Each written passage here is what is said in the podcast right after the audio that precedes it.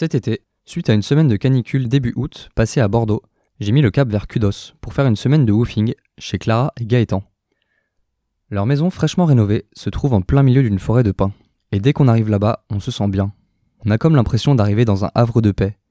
Et je pense que l'immense chaîne y est pour quelque chose. Cette semaine-là, on est quatre en woofing, et ça tombe bien car il y a du travail à la pelle. Installation de gouttières et de cuves de stockage d'eau, enduit ciment chaud, mais aussi construction de toilettes sèches en bois. Et avec six cerveaux et autant de paires de bras, ça avance plutôt bien. On s'active toutes les matinées dans la bonne humeur, et autour de nous pousse une grande diversité de plantes.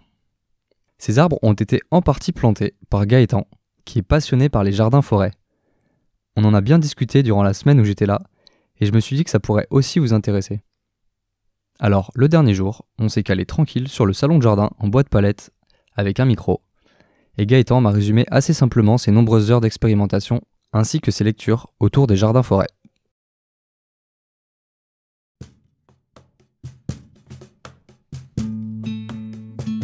Bienvenue dans ce nouvel épisode de Passerelle, une chaîne de podcast qui explore le thème de la transition socio-écologique.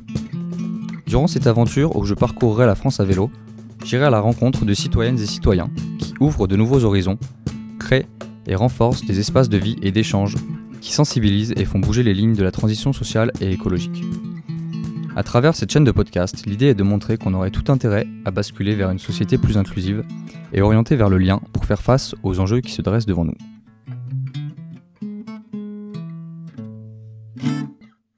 Bienvenue dans ce troisième épisode de la série Ruralité et Territoire. Durant ces six mois de voyage à travers la France, j'ai eu le temps de rêver sur mon vélo. J'ai vu beaucoup de paysages différents, mais aussi des images qui se sont répétées, comme par exemple ces nombreux champs en monoculture, ou ces rangées de platanes à n'en plus finir, mais aussi de beaux parcs en ville, mais finalement peu de plantes et d'arbres comestibles. Pourtant, on parle de plus en plus de souveraineté ou de résilience alimentaire. Et à côté de ça, on est en pleine période d'inflation, les pommes, les kiwis et tous les autres fruits sont de plus en plus chers. Mais alors, si on pouvait cueillir plus de fruits dans nos villes et nos villages, s'ils étaient à portée de main, eh bien les jardins-forêts sont peut-être une des solutions. On peut les concevoir en campagne comme en ville, chez les particuliers, mais aussi dans les espaces publics. N'est-ce pas finalement un bel argument, un prétexte pour se rapprocher du vivant, apprendre de lui, mais aussi se réapproprier les rues, les parcs et les différents espaces publics, et rencontrer ses voisins pour planter des arbres tous ensemble? Aujourd'hui, on va parler de forêts comestibles à travers l'expérience et les savoirs de Gaëtan. Et juste avant, apprécions la gratte de Matisse.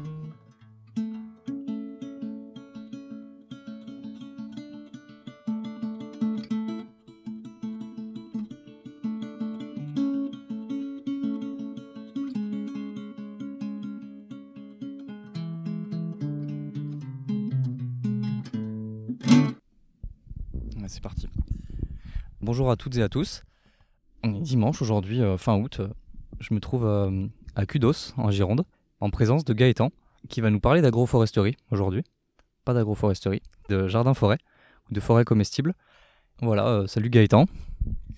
Salut Valentin. Pour euh, commencer assez simplement, euh, donc je l'ai dit, on se trouve en, à Kudos, en Gironde, mais est-ce que tu peux nous parler un peu plus de ce territoire, peut-être dans l'idée du, du, zoom, en commençant à une échelle assez large et en finissant peut-être jusqu'où on se trouve là maintenant précisément? Ok. Donc euh, là, on est en, dans le sud Gironde, vraiment, ouais. Euh, quasiment limitrophe au, département des Landes et au département du Lot-et-Garonne. Mais euh, au niveau de la végétation, on a une végétation beaucoup plus proche des Landes. On est vraiment en fait au, au début de la forêt des Landes de Gascogne, donc avec, avec beaucoup de pins autour d'ici. Enfin, les, voilà, les, monocultures de, de pins sont, très présentes tout autour. Et donc, bah, ça influe sur le, sol, qui est un sol euh, très sableux, plutôt acide. Et euh, là, en, zoomant un peu plus, euh, on, est, on est donc dans le petit village de, de Kudos.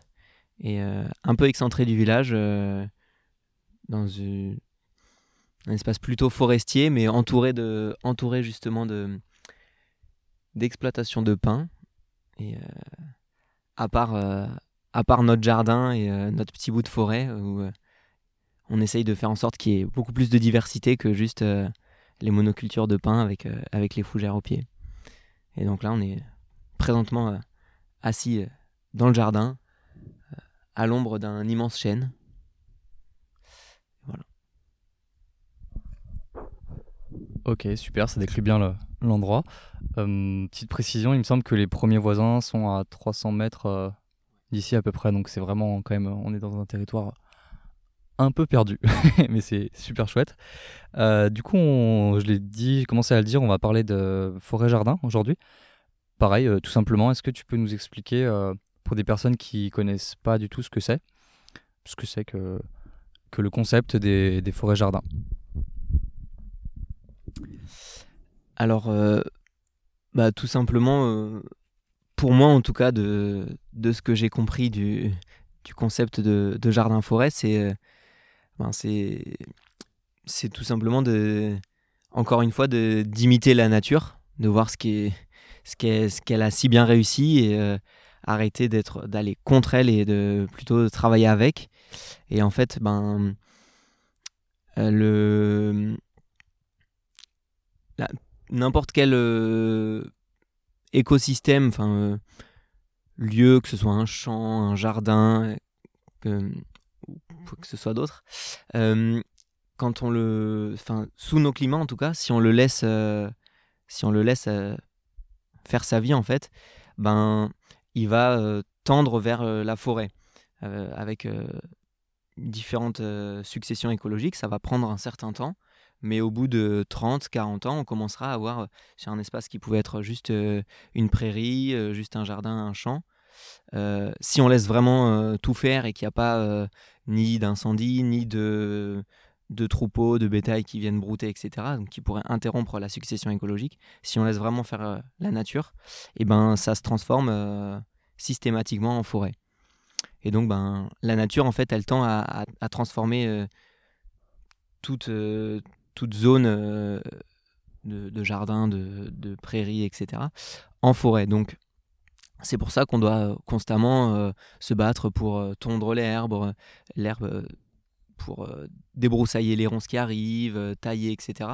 Si on veut garder un, petit un jardin très classique avec de l'espace, parce que pas parce que la nature va tout faire pour pour le transformer en forêt. Donc l'idée de jardin-forêt, c'est essayer d'arrêter d'aller contre la nature, mais qui est présent dans, tous les concepts de, la permaculture. Et on, peut dire que le, jardin-forêt, euh, en tout cas pour moi, c'est la vision la plus aboutie des concepts de la permaculture. En tout cas, une des visions les plus abouties, parce que ça, ça se rapporte à voilà, tout, tous les concepts de, de, l'ingénierie de la permaculture. Et donc, pour revenir vraiment sur le jardin-forêt, ben, concrètement, en fait, c'est euh, un espace qui va imiter euh, le plus possible une euh, jeune forêt, quand même donc une jeune, un jeune boisement plutôt ouvert, donc avec quand même de l'espace entre les grands arbres pour qu'il y ait la luminosité qui arrive jusqu'au sol.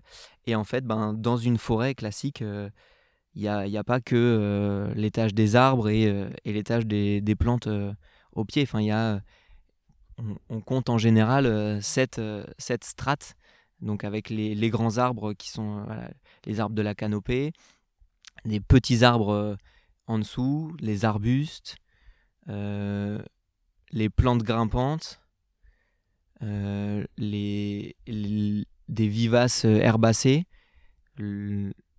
stade euh, couvre-sol, et puis on peut prendre en compte aussi les, les, plantes et légumes racines, voire même les champignons qui ont un rôle incroyable à jouer.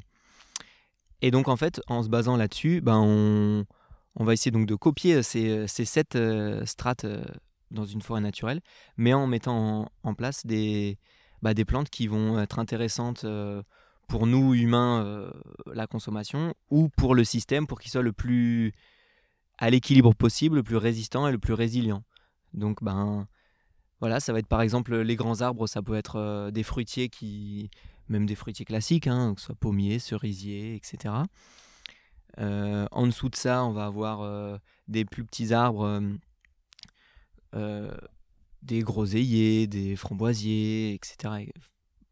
Vraiment une infinité de, possibilités, des poivriers qui peuvent pousser sous nos, sous nos climats, avec des grimpants qui vont, qui vont grimper sur ces arbres-là, donc des lianes, que ce soit bah, de la vigne, du kiwi, des glycines et d'autres moins répandus comme des akébis ou alors de la passiflore, etc.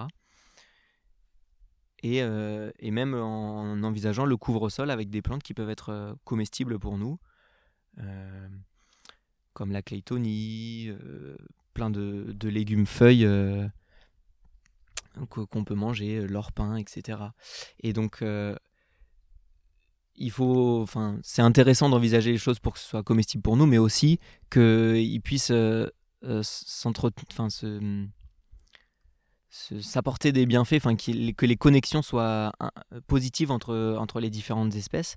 Et donc avec des plantes qui vont fixer l'azote ou qui vont euh, aller chercher des nutriments assez profondément avec leurs racines pivots et les rendre disponibles euh, pour, le, pour les plantes autour, comme par exemple on entend souvent parler de, la consoude, qui est une fantastique plante accumulatrice de nutriments parce que ben elle a une racine pivot qui va chercher assez profondément et elle, elle produit beaucoup de biomasse, c'est-à-dire qu'elle elle pousse énormément très bien et on peut plusieurs fois dans l'année euh, couper à ras et utiliser euh, ses feuilles fraîches pour pailler euh, le, pied d'autres arbres, arbustes, etc. Pour, leur donner un petit coup de boost. Je me suis un peu laissé partir. Mais Donc en gros, voilà, pour, revenir à l'essentiel, le, principe de jardin-forêt, c'est de d'imiter euh, le fonctionnement de la nature en sélectionnant des, des, espèces qui vont être intéressantes pour nous et aussi bien sûr pour euh, la biodiversité et, euh, et la faune, les pollinisateurs, etc. C'est aussi une manière de, revoir que ben, nous, on est juste un élément du système, alors on peut être, on peut être le, le manager, mais on, voilà, c'est, on est là juste pour, pour s'assurer que tout va bien et ensuite on laisse faire la nature. Waouh, ça fait beaucoup de choses et c'est ça, ouais, super, merci. Ça éclaire bien le, sujet pour commencer. Au, au, début de ta réponse, tu as dit euh, sous nos climats, euh, par rapport au climax, euh, donc le fait que si on laisse faire les, le vivant végétal, il va se tendre vers une forêt. Quand tu parles de sous nos climats, je me demandais un petit peu géographiquement de quel climat on parle. C'est, est-ce que c'est le climat méditerranéen Ce climax, est-ce que ça va être en France, en Europe, ou est-ce que c'est vraiment plus spécifique à, par exemple, à la côte atlantique C'est très généralisé de, enfin, le climat tempéré en général le climax du climat tempéré en général, ça va être la forêt tempérée. Alors bien sûr, avec, euh, avec des différences euh, suivant euh, si on est sur la côte océanique ou si on est en zone plus continentale, ou même en, climat méditerranéen, les forêts seront pas forcément les mêmes, mais ce sera quand même le stade climatique ou le climax, ce sera quand même la forêt, la forêt bah, dite tempérée. pour faire la différence entre la jungle tropicale ou les savanes, les steppes ou les toundras, etc les, très grands climats euh, au sens large, où là, dans ces cas-là, les, les endroits de, bah, de, steppe, ou ben, le climax, ce sera plutôt justement ben, la steppe ou la jungle tropicale, qui est quand même euh, une forêt, mais très différente de, de, de, la nôtre. Et, euh, et c'est vrai que historiquement, enfin, on a un peu, un peu oublié en fait que, que avant, en tout, toute l'Europe, c'était euh, c'était des forêts, quoi, principalement. Alors, il y a toujours eu des espaces euh, ouverts parce que bah, y a toujours eu des, animaux qui venaient brouter, quelques incendies des fois, ou des chutes d'arbres qui, qui ouvraient des clairières, etc. Mais ça fait partie de, ça fait partie de la succession écologique euh, naturellement. Ensuite, du peu que je connais de la permaculture, il me semble que, en gros, le processus, la première étape du processus, c'est surtout d'observer ce qui se passe quand on s'installe à un endroit. Donc là, par exemple, vous avez acheté avec euh, donc Clara, qui est ta femme, euh, cette vieille grange que vous avez rénovée. Euh, donc ça fait 4 ans que vous êtes en train de la rénover. et donc, par exemple, là, vous vous installez ici. La première chose, il me semble, c'est d'observer. donc il y a sûrement plein de critères à observer. Je voulais, euh, vu qu'on est rentré déjà un petit peu dans le détail, je voulais parler de, ces critères. Euh, J'imagine qu'il y a le sol. Il y a pas mal de sable ici, il me semble, juste en regardant comme ça. Euh, pareil, euh, le climat un peu plus local. Est-ce que tu peux nous parler euh, brièvement, euh, décrire un petit peu ces, critères d'observation euh, et en quoi, euh, ça, aide à prendre les bonnes décisions pour, orienter les choses correctement dans, son projet de, jardin-forêt C'est vrai que c'est un, un des éléments fondamentaux, un élément fondamental, cette observation, qui est pas toujours facile parce que euh, souvent dans, dans les livres, euh, que ce soit permaculture en général ou même les livres spécialisés en jardin-forêt, ils conseillent vraiment d'observer et, c'est vraiment euh, ben, la clé. Mais ben, il faut réussir à, freiner son impatience de vouloir tout de suite attaquer et, planter parce que ce qu'on conseille vraiment, c'est d'observer pendant au minimum un an pour voir le- la succession des saisons. En fait. euh. Et donc les, points vraiment à observer, en tout cas que, nous on a fait, alors il y en a sûrement d'autres et peut-être que voilà, c'est pas une liste exhaust- exhaustive, mais nous ben, voilà, on a très vite euh, observé le sol. Donc euh, comme on l'a dit au début, ici c'est vraiment très sableux et donc ça, y a, ça implique certains in- avantages et, et inconvénients, notamment par rapport à la gestion de l'eau. Et, et ça, c'est voilà, le sol en général, mais il faut aller aussi plus précisément que ça, parce que euh, même à l'échelle d'un jardin comme nous, là, qui fait, euh, qui fait 4000 mètres carrés, et ben, il y a des endroits qui sont euh, beaucoup plus sableux, qui a l'air pauvre, et d'autres où finalement, ben, c'est assez sableux, mais avec quand même une présence d'humus, et donc pas mal de matière organique, un sable beaucoup plus noir. Et donc, ben, tout ça, ça, ça peut avoir un impact sur, sur les plantations qu'on va faire plus tard. Donc ça, c'est un point déjà assez important. Il y a euh, bien sûr les, les pentes et donc l'orientation du, terrain, s'il est orienté euh, euh, plutôt au nord, au sud, etc. Et, si le terrain est en pente, vers, vers, quelle, bah, vers quelle orientation il, est en pente? Nous, on a la chance d'avoir un- une, une légère pente orientée sud, donc avec plein d'intérêt par rapport à l'ensoleillement. Et donc justement, un autre, un autre point fondamental, c'est euh, c'est voir le- l'ensoleillement. et, et là où justement ça, ça joue beaucoup, bah, c'est au, cours de l'année, suivant le- l'emplacement du soleil, voir quelles sont les, les, les zones les, les plus ensoleillées du terrain et celles qui restent euh, partiellement ou totalement à l'ombre. ça peut être euh, à cause de, enfin, par la présence de, de grands arbres ou bah, les bâtiments présents sur le lieu, etc. Tout ça, ça va avoir vraiment un impact sur, les, bah, sur le développement des, des plantes que, présentes déjà ou euh, qu'on va mettre. Et donc justement, le, un autre point aussi, bah, c'est voir déjà qu'est-ce qui existe parce que c'est rarement un, terrain euh, nu où il n'y a, a aucune vie. Et donc voir quelles, quelles sont les plantes, euh, quelles sont les plantes présentes, ben, forcément les grands arbres déjà, mais aussi les, les, les plantes juste herbacées qui peuvent nous, nous indiquer des choses. Par exemple, une grande présence d'ortie, euh, des grands parterres d'ortie peut indiquer que ben il y a de la matière organique présente dans le sol, donc ça peut être intéressant pour, pour des, des plantes ou des arbres qui, qui vont avoir besoin d'un sol un peu plus riche. Voilà, tout ça, ça peut, nous indiquer des choses. Et ensuite, il peut y avoir aussi ben, des, des microclimats. Euh, au sud d'un bâtiment, par exemple, ben, c'est une zone qui aura tendance à, à être un peu plus chaude parce que le, bâtiment va protéger, euh, euh, des vents froids du nord. Il va, s'il est en, en matériaux euh, avec une inertie, donc soit la pierre ou de la brique, des briquettes, etc., ben, il va emmagasiner de la chaleur euh, dès qu'il y a du soleil et il va la restitu- restituer la nuit. Donc tout ça, ça, peut, peut in- indiquer différentes choses. Et il y a aussi ben, l'importance des vents aussi. S'il y a des vents dominants, alors on, parle souvent du vent du nord en hiver, du vent d'ouest, euh, du vent d'ouest euh, qui peut euh, fragiliser cer- certaines plantes, etc. Mais à l'échelle d'un jardin, il peut y avoir tellement de, phénomènes qui font que bah, les vents changent juste à l'échelle d'un jardin, que c'est quand même important de voir d'où viennent les, vents dominants pour pouvoir ben, préserver un- son, jardin forêt et faire en sorte en fait que ben, que le, microclimat qu'on va créer soit le plus propice à, au développement de, nos plantes. Il y en a peut-être d'autres.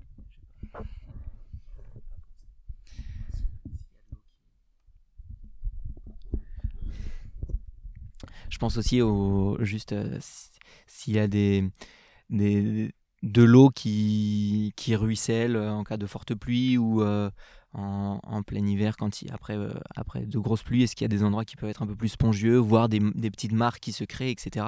Tout ça, ça peut avoir un, un, bel impact sur les, les plantes qu'on va, va, va planter parce qu'il y a certains arbres qui, qui aiment beaucoup avoir les racines dans, dans l'eau et d'autres qui, euh, s'ils ont les racines dans l'eau euh, en hiver, euh, bah, ils survivront pas. Oui, puis peut-être cette idée aussi de combiner un petit peu c'est ensuite ces critères, donc une pente plus de l'eau, bah, mieux vaut mettre stocker l'eau plutôt en haut de la pente, comme ça bah, on n'a pas besoin d'utiliser de l'énergie, une pompe pour aller arroser à l'autre bout de son jardin, mais plutôt bah, la gravité. Petit exemple.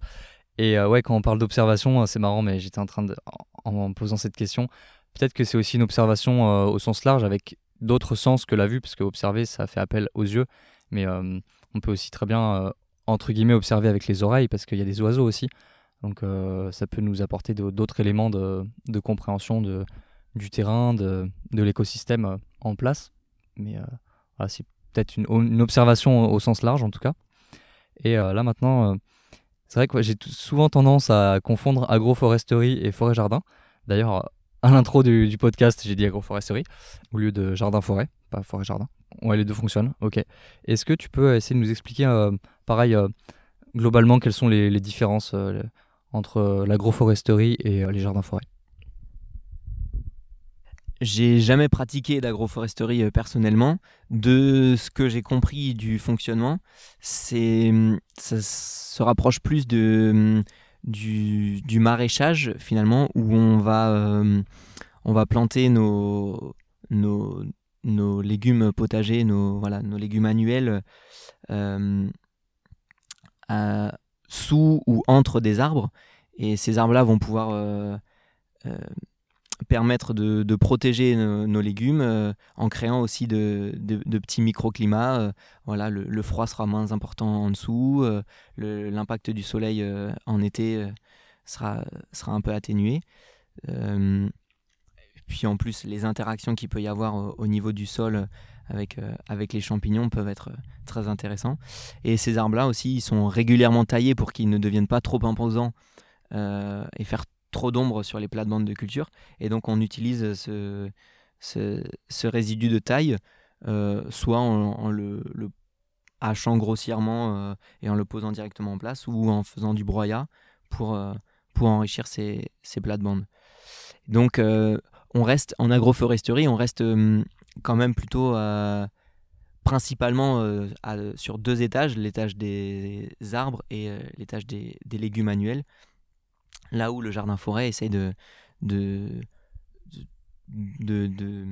développer euh, plus d'étages possible. Et donc, on parle voilà, avec ces, cet étage dont je vous avais parlé un peu plus tôt.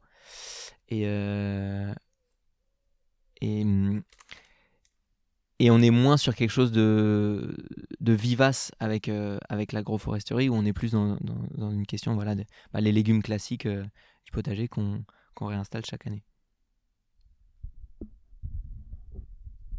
Ok. Tu parlais de résilience à un moment euh, en expliquant ce qu'étaient les jardins-forêts. Est-ce que, euh, par exemple, là, la résilience de, des jardins-forêts va être plus grande que la résilience, euh, selon toi, de l'agroforesterie parce qu'il y a plus d'étages et peut-être plus de diversité au sens large des familles de végétaux Peut-être en répondant à la question, si tu veux dire un mot sur la résilience pour qu'on on comprenne bien. Euh, oui, pour moi, le... ben, c'est pour ça que je disais initialement que euh, le, le concept de jardin-forêt, selon moi, c'est un une des visions les plus abouties de la permaculture, qui est dans la permaculture la recherche de, cet équilibre et donc euh, de cette euh, résilience. Donc la résilience, c'est en tout cas adapté au jardin, c'est le fait que, bah, que, que l'écosystème puisse puisse faire face le plus facilement possible aux aléas climatiques dont on, en on, en a de plus en plus et malheureusement ça risque de continuer à arriver, que ce soit donc les, les, gels tardifs, les, les, gros, les gros coups de froid, là, les, les, sécheresses et les canicules. Et le, les, les, ravageurs aussi, bien sûr.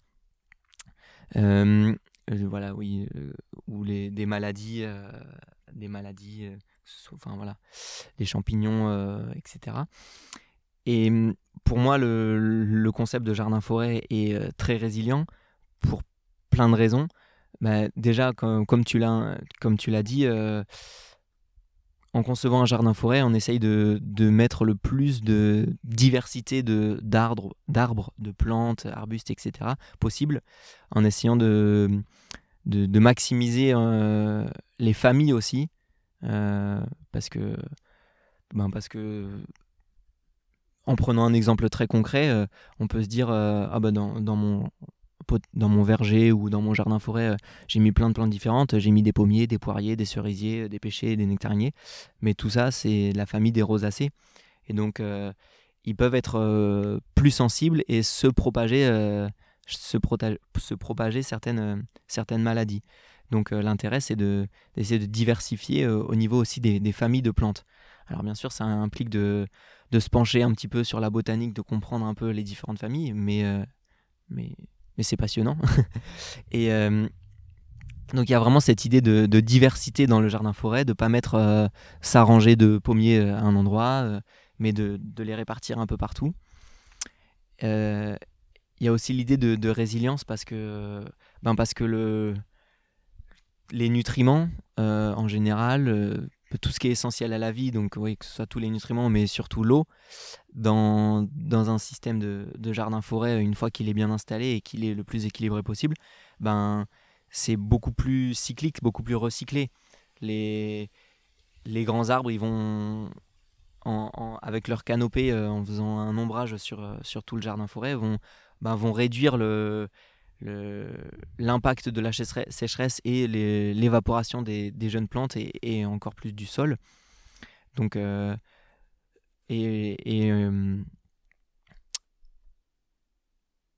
comment dire bah pendant la nuit, il, redégage aussi euh, un peu d'humidité pour, pour, pour les plantes en dessous. Et donc, voilà, ça, ça permet d'avoir une, une, résistance euh, beaucoup plus importante euh, face au, au, phénomène de canicule et, et de sécheresse.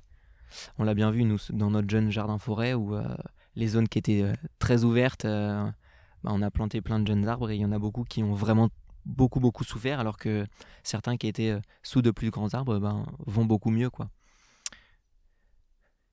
Et puis bah, l'idée de résilience elle est aussi plus générale, se dire que ben si on si on crée plein de, plein de petits espaces, parce que c'est même de tout petits espaces de jardin-forêt, euh, avec, euh, ben, en maximisant la biodiversité, ben, euh, on a surtout parlé de la biodiversité végétale, mais, mais plus on enrichit en biodiversité végétale, plus il y a de, de biodiversité animale qui, qui arrive très rapidement, avec ben, plein d'insectes pollinisateurs, plein de d'auxiliaires, micro-organismes, macro-organismes, etc. Et donc, c'est toute cette richesse-là qui, qui fait que ben, plus il va y en avoir sur, la surface de la planète, plus ça va faire d'oasis de, de, biodiversité et de, préservation de, bah de, la nature euh, à quel, fin de, la nature riche et, euh, et, prospère quoi. Alors peut-être pour finir euh, un peu sur les, les, détails un peu plus techniques, c'est peut-être pas une question très simple, mais j'imagine qu'il y a plein de principes de jardin-forêt. Euh, est-ce que euh, tu peux nous en citer trois? Peut-être les trois, les trois principaux, j'allais te demander, mais euh, j'imagine que ça dépend, c'est peut-être assez subjectif. Ouais, il y en aurait plus que trois, je pense, mais bah, ce qui me vient tout de suite, c'est bah, c'est déjà un peu ce que j'ai dit. Alors peut-être qu'il va pas compter comme un, mais c'est de, faire essayer de, de, de, maximiser le plus possible la diversité des plantes, quoi de, de, trouver le, le, plus de plantes différentes euh, possibles ce qui permettra que, c'est ça je ne l'ai pas parlé dans la résilience justement, mais que ben, plus il y a une, une, diversité, une richesse, moins, euh, moins des ravageurs peuvent détruire toute la, tout le système, quoi, enfin tout l'écosystème, parce qu'ils s'attaquent toujours qu'à un type de, de plante. Donc il y aurait vraiment ça, cette recherche de, diversité. Je pense aussi au, à l'importance de d'arbres, arbustes, plantes, herbacées, etc., fixatrices d'azote. parce que ben, l'azote, c'est c'est un des éléments les plus importants euh, euh, nécessaires aux végétaux euh, pour pousser. Et, et la nature est quand même super bien faite. C'est que bah, l'azote, il est en quantité, on pourrait dire quasiment illimitée dans l'air. Et il y a certaines, certaines plantes qui, qui arrivent à, à capter l'azote présent dans l'air et à, à s'en servir d'abord elles-mêmes pour pousser, mais à, à, le fixer et le rendre disponible aux autres plantes de différentes manières, que ce soit par la chute des feuilles, au niveau des racines, euh, etc. Les fabacées, par exemple euh, Les fabacées sont des, sont des fixatrices d'azote et il y en a plein d'autres. La famille des, donc la famille des, des fabacées légumineuses, euh, on pense facilement à tout ce qui est pois, haricots, etc. Mais il y a aussi des arbres là, là-dedans, bah, comme les, les, enfin, les acacias, dans lesquels il y a les, les mimosas, les robiniers foie acacia, euh, les caraganiers de Sibérie, etc. Enfin voilà, il y en a les féviers d'Amérique. Donc ça, c'est des arbres, mais qui sont aussi des fabacées. Euh, mais oui, il y a d'autres, familles comme les Élénéacées euh, qui, qui fixent très bien l'azote. Et donc, voilà, un, des principes importants, c'est de d'en, mettre, enfin de d'avoir ces, ces plantes fixatrices d'azote euh, présentes dans le jardin forêt pour bah, toujours, euh, toujours pareil, hein, euh, cette notion d'équilibre, que qu'on ait besoin de mettre le moins de nutriments possible et que les, les, nutriments se, soient présents, enfin soient apportés par des plantes en, elles-mêmes. Donc il y aurait vraiment ça qui est important. Après, en principe fondamental, je dirais que ben, c'est euh, aussi euh, se faire plaisir et, euh, laisser parler sa créativité. Je pense qu'il peut y avoir autant de jardins-forêts que de, que de jardiniers forestiers. Et, et c'est ça aussi qui est impatient, un, extraordinaire. c'est c'est que voilà, c'est que bah, on va sélectionner les, des plantes qui nous parlent, qui, qu'on aime, qu'on apprécie, et les agencer. Euh, alors, dans des livres, on, on peut voir le, voilà, des, des, manières très précises de les agencer, et c'est sûr qu'il faut faire attention quand même à à, pas mettre tous ces grands arbres euh, les uns à côté des autres, parce que bah, ils risquent voilà, de, d'avoir un peu plus de difficulté à pousser ou faire un peu trop d'ombre. Mais c'est voilà, c'est dans, la nature. Euh, les, les plantes sont pas installées avec, euh, avec un mètre, etc. Quoi. Donc c'est voilà, c'est je pense euh, aussi se faire plaisir et essayer, comme, comme dans toute la permaculture. Hein. On fait des expériences, on voit ce qui fonctionne, ce qui fonctionne pas. Et... Voilà. Et ben c'est chouette ça parce que ça enchaîne, ça fait une bonne transition pour la, prochaine question. Tu disais que le dernier principe c'était donc se faire plaisir, laisser parler sa créativité. Hum, ça fait une semaine que je suis euh, en woofing euh, chez vous, euh, donc Gaëtan et Clara. J'ai l'impression que vous faites bien plaisir et j'ai compris que toi, ta passion, au moins une de tes passions, c'était donc ces, ces jardins-forêts. Tu as dû beaucoup apprendre et je me demandais comment tu t'es, pris de passion pour ce, ce sujet, comment c'est arrivé en fait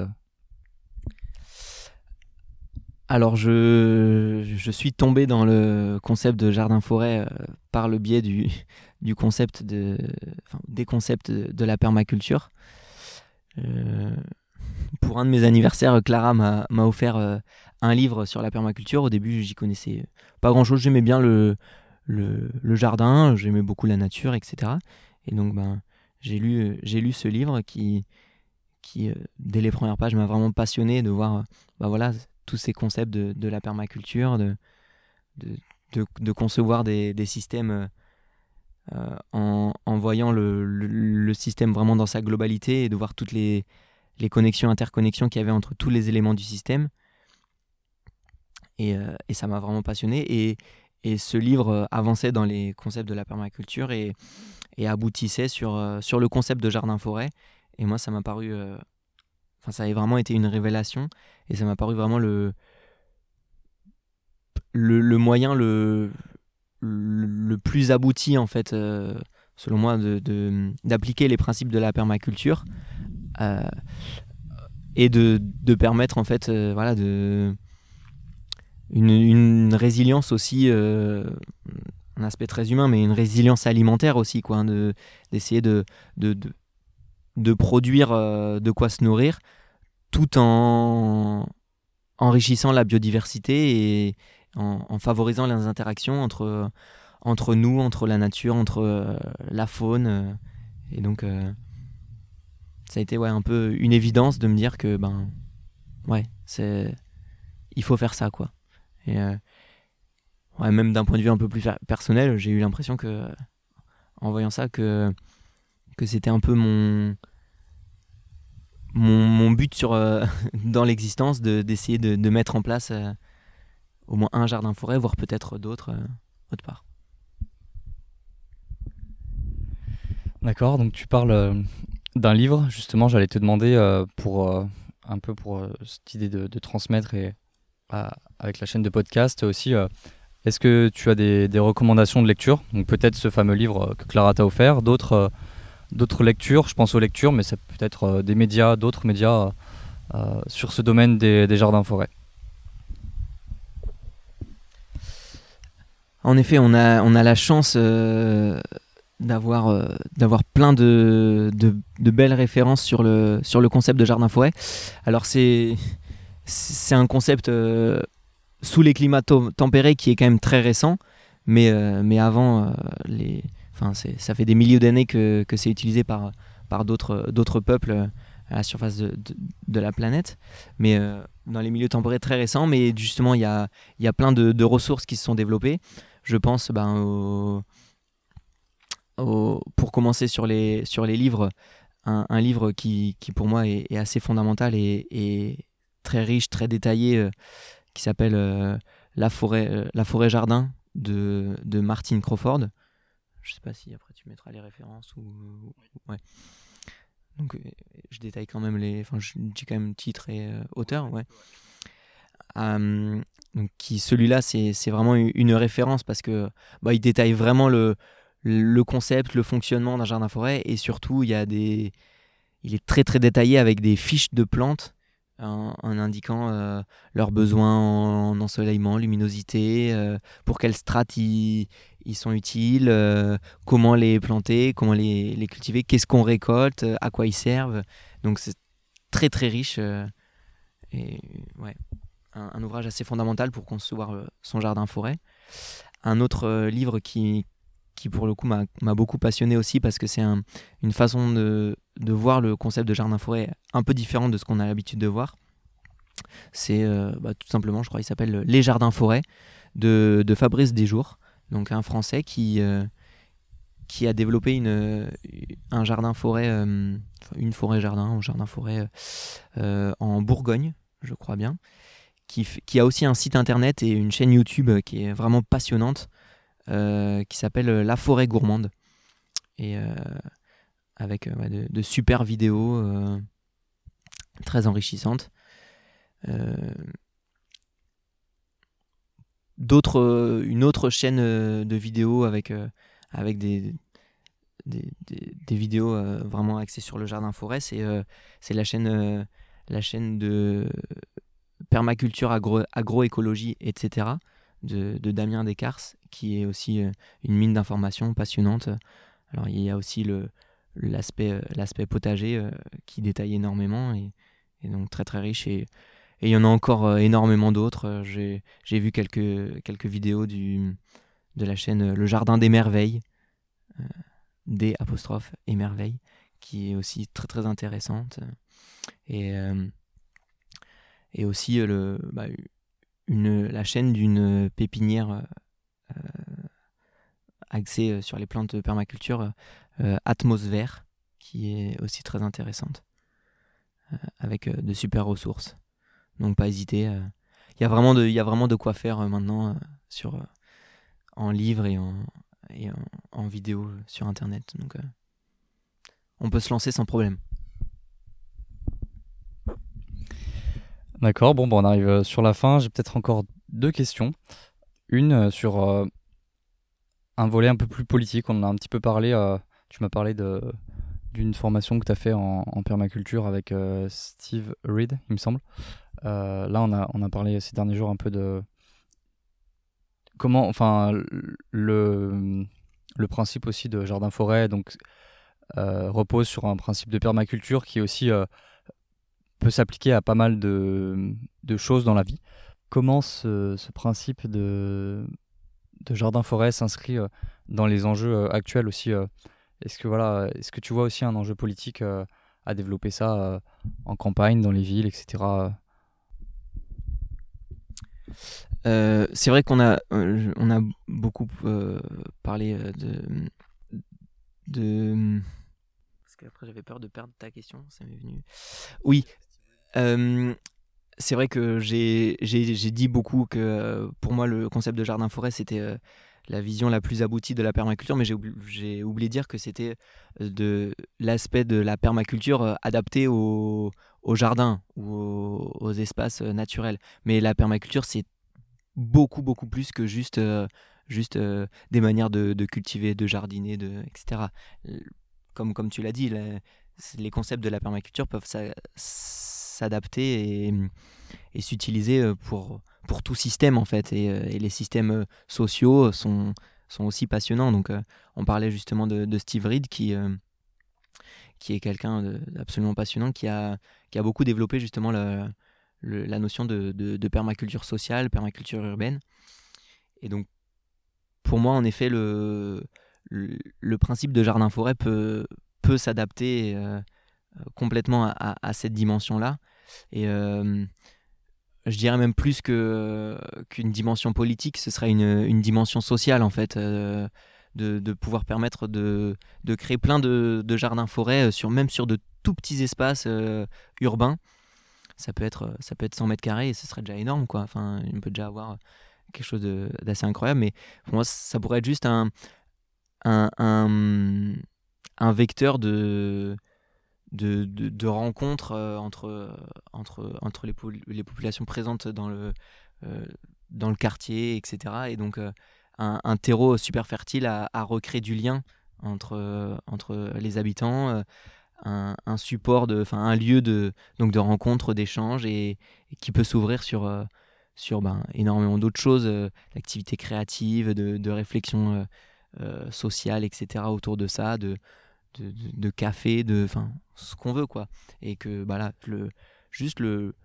la mise en place d'un jardin forêt peut, se, peut faire se, rencontrer à nouveau ces, ces, ces personnes-là. Et, et ensuite, ben, une fois que que le jardin forêt est installé, ben c'est un espace super chouette pour, pour se balader, se rencontrer et donc euh, échanger et, refaire du lien.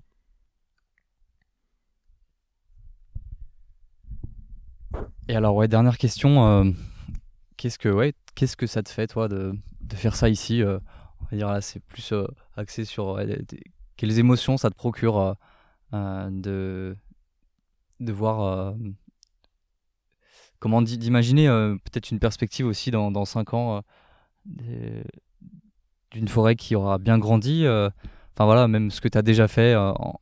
globalement, ouais, qu'est-ce que qu'est-ce que ça te fait ben, toutes les étapes, que, ça passe, que ce soit de, de l'observation, après à la conception, réflexion, etc., et puis la mise en place et, et, qui n'est pas du tout terminé encore, hein, mais euh, et, et le, les observations ensuite de, voir comment pousse, tout pousse, etc. C'est euh, bah euh, c'est un bonheur au quotidien quoi de, de pouvoir se, se, promener dans dans ce, voilà ce, tout jeune jardin forêt de voir que que les plantes les plantes partent bien poussent de nouvelles feuilles etc enfin c'est ouais c'est c'est vraiment ouais, juste du bonheur euh, tout simple, quoi. Mais euh, c'est vrai que ben, depuis que depuis qu'on est là et surtout depuis qu'on a commencé vraiment à installer des plantes, euh, avec Lara, on est beaucoup plus sensible au, au, printemps. Et en fait, c'est un émerveillement de voir la, vie renaître après l'hiver et, et, encore plus agréable de voir sur, sur bah, toutes les, les, jeunes plantes qu'on a, qu'on a installées ou laissées pousser, etc. Et donc, c'est ouais, hyper épanouissant. Alors, il peut y avoir aussi le côté très très décevant ou frustrant quand, euh, bah, quand après une période de, de canicule, il y a certaines plantes qui ne survivent pas. C'est voilà, c'est c'est comme ça, mais parce qu'en effet, on, met beaucoup de, de nous là-dedans, et donc ben, les émotions positives comme négatives sont assez, euh, assez fortes. Quoi. Et ben, je, me sens aussi euh, impatient de, de, voir comment, comment ça évoluera et, et, et, et ouais, de, de, voir les commencer à vraiment pouvoir avoir de, de vraies belles récoltes, euh, c'est impatient et très enjoué quoi de d'espérer tout ça.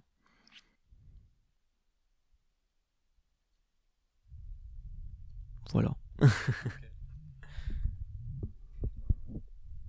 bah, je crois qu'on a fait le tour. Euh, j'espère que vous aurez compris un peu le, concept de, des jardins forêts et merci, euh, merci beaucoup euh, Gaëtan pour euh, ouais si t'as encore un mot à dire c'est le moment. oui je voulais juste terminer en disant que ben nous là comme comme tu l'as dit au début on, est dans un espace assez sauvage voilà enfin assez en tout cas forestier avec pas trop de voisins autour et on a pas mal d'espace donc on a pu mettre en place on essaye petit à petit de mettre en place un, jardin forêt assez conséquent, mais, mais ça, c'est pas c'est pas limité à, seulement grands jardins, aux seulement zones, zones rurales, euh, seulement aux personnes qui ont de l'argent parce qu'il faut acheter plein de plantes. Euh, non, au contraire, c'est ça qui est vraiment passionnant, c'est que ça peut s'adapter à des espaces euh, minuscules et ça peut se faire uniquement avec avec des plantes qu'on récupère par-ci par-là. quoi. Ça peut, ça peut ne rien coûter. Et c'est ça qui est juste génial. Alors c'est sûr qu'il faut un petit peu de débrouille, hein, mais, euh, mais ça, ça, peut s'adapter euh, à tout, partout. Euh, même, voilà, même un bord de. Enfin, un trottoir enherbé peut devenir, pourrait devenir un jardin forêt, un rond-point, enfin tout, tout pourrait devenir un mini jardin forêt. Et donc notamment, notamment dans, les villes où, où ça pourrait apporter tellement d'intérêt et puis ben, réduire aussi l'impact euh, des chaleurs, des canicules parce que ben, parce qu'il y a de la vie, c'est vivant, etc. Oui, puis tu, parlais de débrouille, mais souvent les, les personnes qui savent le mieux se débrouiller sont celles qui ont peu de moyens. Et les, euh, entre guillemets, les, pauvres, euh, les personnes dans, dans, le besoin, en difficulté, euh, sont ouais, toujours celles qui, ont, qui savent s'adapter, qui ont l'intelligence et qui savent concrètement comment, comment se débrouiller. Mm. en tout cas, ouais, c'est chouette que tu précises ça. Et merci beaucoup pour, pour votre accueil. C'est le dernier jour, là, je, je repars demain, mais j'ai passé des, des, très bons moments et j'ai appris plein de choses. C'était super. voilà. Merci à toi.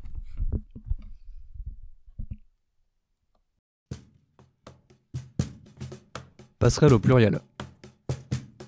Passerelle encourageant l'intergénérationnel. Passerelle liant territoire et humain. Passerelle pour renforcer nos liens. Passerelle alliant action et idées. Passerelle liant l'écologie et le social. Passerelle pour réinventer un lendemain. Passerelle entre les autres humains et nous autres humains.